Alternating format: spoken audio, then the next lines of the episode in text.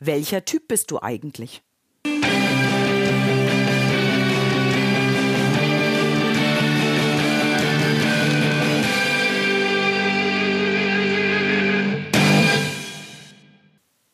Herzlich willkommen zum neuen Podcast aus der Reihe Verkaufsfrequenz. Dein Podcast zu den Themen Verkaufen, Empathie und Mindset, damit du deine Verkaufsfrequenz optimieren kannst. Heute habe ich mich indirekt auf einen Podcast-Wunsch fokussiert und der ähm, Wunsch war, wie kann ich mit unterschiedlichen Typen von Kunden umgehen? Bevor ich aber eine Idee habe, wie ich mit unterschiedlichen Kundentypen umgehe und vor allen Dingen, welche Kundentypen mir persönlich besser liegen oder weniger gut liegen, ist es im ersten Schritt relevant, mal zu überlegen, welcher Typ Verkäufer bin ich denn eigentlich? Schrägstrich, welcher Typ Verkäufer bist du denn eigentlich? Daher möchte ich hier in dem ersten Podcast dir vier Verkäufertypen vorstellen, wo ich dich zu einlade, einfach mal zu überprüfen, bei welchem Verkäufertyp findest du dich am ehesten wieder. Natürlich, wie es mit allen Modellen ist, ist es hier auch recht stereotyp und sicherlich wirst du auch sagen, ich werde von dem und von dem Verkäufertyp das eine oder andere an mir haben oder in mir sehen. Nur aus meiner langjährigen Erfahrung zeigen sich doch ja schon gewisse Dominanzen oder gewisse Punkte, die sich herauskristallisieren, wo du schon eher sagen kannst, ich bin mehr das oder ich bin mehr das, weil ich dann im zweiten Teil dir auch erläutern möchte, mit welchem Kundentyp kommst du sehr gut zurecht, wo brauchst du also im Endeffekt mehr oder weniger gar nichts machen. Das läuft von ganz alleine. Und bei welchem Typ Kunden wirst du unter Umständen eher Herausforderungen haben, weil ihr einfach unterschiedlich seid oder sehr unterschiedlich seid und es schwieriger ist. Ich will ja nicht sagen unmöglich, das geht immer, aber sehr schwierig er ist, wirklich eine gemeinsame Basis zu finden. Deswegen lasst uns jetzt mal starten mit den vier Verkäufertypen. Und die vier Verkäufertypen vom Grundsatz her lauten der Beziehungsverkäufer, der Beratungsverkäufer, der Jagdverkäufer und der Verwaltungsverkäufer. Vielleicht kannst du dir unter den einzelnen Namen schon etwas vorstellen. Ich möchte da aber noch so ein bisschen ähm, detaillierter drauf eingehen. Der Beziehungsverkäufer ist natürlich der sehr beziehungsorientierte Mensch, der sehr viel Wert legt auf eine langfristige, solide Beziehung zu seinem Kunden und auch ein hohes Vertrauensverhältnis zu seinem Kunden auf und ausbaut. Er kennt im Normalfall seinen Kunden sehr, sehr gut. Das ähm, kennen auch ja, das ist Kennen nicht nur über die Lösung, die er bezüglich seiner Produkte anbieten kann, ähm, das Wissen da ist, sondern weiter drüber hinaus. Das heißt, der Beziehungsverkäufer weiß auch ganz genau, was sein Kunde an Hobbys hat ob er vielleicht lieber golft oder doch lieber Tennis spielt, ob er ein Motorradfahrer ist oder lieber ein Fahrradfahrer. Er weiß ganz genau, welche Geburts- und Jahrestage es bei dem Kunden gibt und denkt da selbstverständlich auch dran, nicht nur mal eben schnell eine Gratulations-SMS zu schreiben, sondern sicherlich auch vielleicht mit einer Karte oder mit einer etwas umfangreicheren E-Mail daran zu denken, dass Geburtstag oder irgendein Jahrestag ist. Des Weiteren kennt dieser Verkäufer selbstverständlich auch den Namen der Partnerin, des Partners, ähm, der Ehemänner, Ehefrau und auch der Kinder und auch deren Geburtstage, ungefähr das Alter und auch in welcher Lebenssituation die gerade sind. Das bedeutet, die Kenntnis von dem Kunden geht weit über die eigentliche Berufskenntnis seitens der geschäftlichen Beziehung darüber hinaus, sondern von außen scheint es eher wie eine tiefe innige Freundschaft zu sein. Wenn man einfach mal einen Beziehungsverkäufer und auch einen Beziehungskäufer beobachtet, hat man eher das Gefühl, dass zwei gute alte Freunde sich treffen und über irgendwelche Jahrestage plaudern und keine Geschäfte machen. Der Vorteil von diesem Beziehungskäufer ist, wenn er genauso einen Kunden hat, dass die beiden ja so ein gefühltes privates Gespräch führen über Hund, Katze, Maus, Kinder und zum Abschluss des Gespräches mehr oder weniger wie von Zauberhand einfach eben schnell der Abschluss gemacht wird. Da wird auch, und das ist die Kunst bei dem Beziehungsverkäufer, ähm, wird gar nicht mehr lange über Konditionen, über Lieferbedingungen oder sonst irgendetwas gesprochen, weil hier, sofern das Gespräch gut läuft, der Kunde einfach weiß, dass der Beziehungsverkäufer das nach bestem Wissen und Gewissen macht und er sich da auch gar nicht weiter drum kümmern muss. Der Nachteil natürlich von einem Beziehungsverkäufer ist, wenn er an einen Kunden herangerät, der das überhaupt nicht gewohnt ist, der jetzt gerne einen Abschluss tätigen möchte und der Beziehungsverkäufer eher wieder in das Beziehungsgespräch hineingeht, kann die Gefahr groß sein, dass er ja als er untertänig wirkt und irgendwo nicht so richtig weiß, was er gerne möchte weil ihm natürlich die Beziehung zu dem Menschen sehr, sehr wichtig ist und er auch sehr viel für seinen Gegenüber tut, was, wie gesagt, halt ein bisschen untertänig oder unterwürfig wirken kann. Der zweite Typ, der Beratungsverkäufer oder auch Entwickler, verkauft die beste Lösung sehr beratungsorientiert. Ja, auch der Beratungsverkäufer legt Wert auf eine Beziehung zu seinem Kunden, ist aber stärker in der Konzentration bezüglich der Geschäftsbeziehung. Das heißt, für ihn ist es viel wichtiger, diese Geschäftsbeziehung, die er hat, und den Kunden weiterzuentwickeln und auszubauen, ihn zu beraten. Es ist für ihn sehr, sehr wichtig, die Probleme des Kunden, die geschäftlichen Probleme des Kunden genau zu verstehen und bietet dadurch eine sehr hohe fachliche Kompetenz in einem Beratungs- und Verkaufsgespräch. Zweitrangig ist für den Beratungsverkäufer das Thema Umfeld und Familie, weil er ganz genau weiß, dass das aus seiner Sicht in eine geschäftliche Beziehung nicht hineingehört und er aus diesem Grund einfach da auch keinen Wert drauf legt.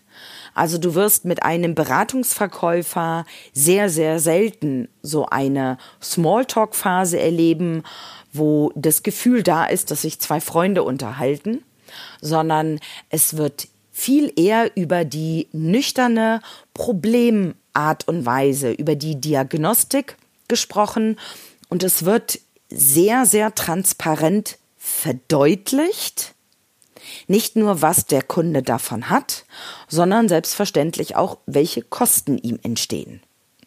Wenn es also ein Kunde ist, der auf ZDF, also Zahlen, Daten, Fakten steht und auch ganz genau das Für und Wider als Information bekommen möchte, ist bei dem Beratungsverkäufer sehr gut aufgehoben.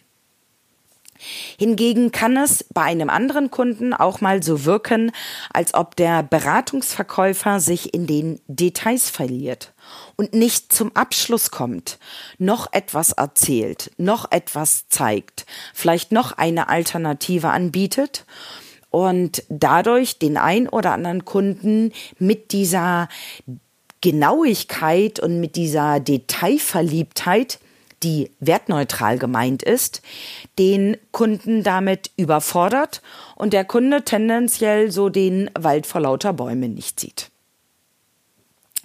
Der dritte oder die dritte Art des Verkäufers, der Jagdverkäufer, ist sehr, sehr abschlussorientiert, wirkt recht aggressiv und sucht den schnellen Abschluss und das schnelle Ergebnis. Bei ihm ist es so, dass tendenziell das Einfühlungsvermögen nicht besonders stark ausgeprägt ist und dass leider in der Hinsicht auch ja, das Einfühlungsvermögen bei ihm selbst nicht so stark ausgeprägt ist, weil der typische Jagdverkäufer häufig es nicht merkt, dass er jemanden anders überfrachtet oder überfordert und mit seiner für sich selbstverständlichen aggressiv wirkenden Art und Weise den Kunden so ein bisschen als Beute ansieht, wo er die schnelle Jagd machen muss, sehr motiviert ist, klare Resultate haben möchte, aber halt häufig dabei den Kunden verliert, das aber für sich selbst ja einfach nicht erkennt, nicht anerkennt. Und aus seiner Sicht ist häufig der Jagdverkäufer eher der Beziehungsverkäufer. Natürlich schafft es der Jagdverkäufer sehr schnell Abschlüsse zu machen und schafft es auch gerade über ja doch sehr dominant wirkende Einwandbehandlungsmethoden Zweifel aus dem Weg zu räumen und da sehr schnell eine Entscheidung beim Kunden herbeizuführen. Also langes Hin und Her, für und wieder, Abwägen, Alternativangebote sind beim Jagdverkäufer nicht unbedingt so gern gesehen, er möchte viel lieber schnell zum Abschluss kommen und schnell halt auch seinen persönlichen Erfolg feiern. Die Kehrseite dieser Medaille, weil erfahrungsgemäß ist der Jagdverkäufer, weil er jagt, recht erfolgreich. Die Kehrseite ist allerdings, dass er tendenziell eher den schnellen, kurzen Abschluss macht, weil die Kunden durchaus das Gefühl bekommen können, dass sehr starker Druck erzeugt wird und Kunden häufig mit der Lösung nicht langfristig glücklich sind. Nur er sieht er den schnellen Abschluss, nicht unbedingt den langfristigen. Und von seiner Seite her ist das dann auch einfach nicht so relevant. Das heißt nicht, dass der jetzt schlecht ist, also verstehe mich da bitte richtig. Alle Verkäufertypen haben in bestimmten Kontexten ihre Daseinsberechtigung. Es macht nur halt immer Sinn, dort sich auch einfach mal den Spiegel vorzuhalten und zu überlegen, kann ich mich vielleicht gerade jetzt bei dem Jagdverkäufer mit ein bisschen mehr Beziehung noch optimaler aufstellen und dadurch vielleicht nicht unbedingt den schnellen, dafür aber eher den großen Abschluss machen. Und der letzte Verkäufertyp von diesen vier Stereotypen ist der Verwaltungsverkäufer. Den gibt es mittlerweile nicht mehr so häufig, da die meisten Verwaltungsverkäufer, die es früher gegeben hat, zunehmend auto automatisiert und zentralisiert wurden. Allerdings weiß der Verwaltungsverkäufer über komplett alle Produkte und Lösungen Bescheid und versucht hier alles so zu verwalten, nicht zu beraten, das ist der große Unterschied, sondern so zu verwalten, dass sich mit Fokus auf den Kosten der Kunde eine optimale Lösung heraussuchen kann. Also im Vergleich zum Beratungsverkäufer, der tendenziell eher Kosten-Nutzen im Fokus hat, hat der Verwaltungsverkäufer eher den Fokus nur auf den Ko äh, Entschuldigung, hatte ich jetzt einen Knoten in der Zunge, den Fokus nur auf den Kosten, weniger auf den Nutzen und versucht auch alles so extrem zu vereinfachen und äh, transparent zu machen, dass die Kosten die geringsten sind. Und da wir halt einfach in der heutigen Zeit über Social Media, über Online-Shops viel einfacher kostengünstige Alternativen anbieten können, ist es, glaube ich, nachvollziehbar, dass der Verwaltungsverkäufer in der heutigen Zeit nicht mehr so häufig zu sehen ist, trotzdem aber immer mal wieder zu beobachten und der Vollständigkeit halber hier einfach mal mit aufzunehmen. Ja, jetzt ist die Frage an dich. Wo siehst du dich? Bist du eher der Beziehungsverkäufer? Bist du eher der Beratungsverkäufer oder der Jagdverkäufer? Oder achtest du doch sehr stark nur auf die Kosten und bist der reine Verwaltungsverkäufer? Interessiert mich natürlich, in welcher Sparte des Verkaufens du dich am ehesten ansiedelst.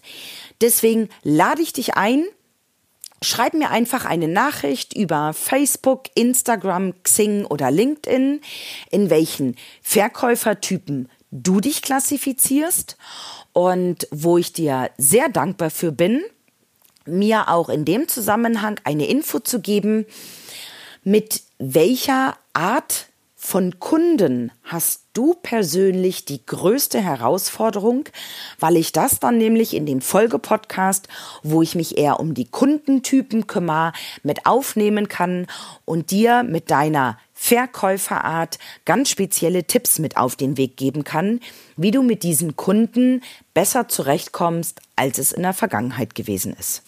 Ich freue mich sehr über deine Nachrichten und sage dir jetzt, lass es krachen. Deine Nadine Krachten.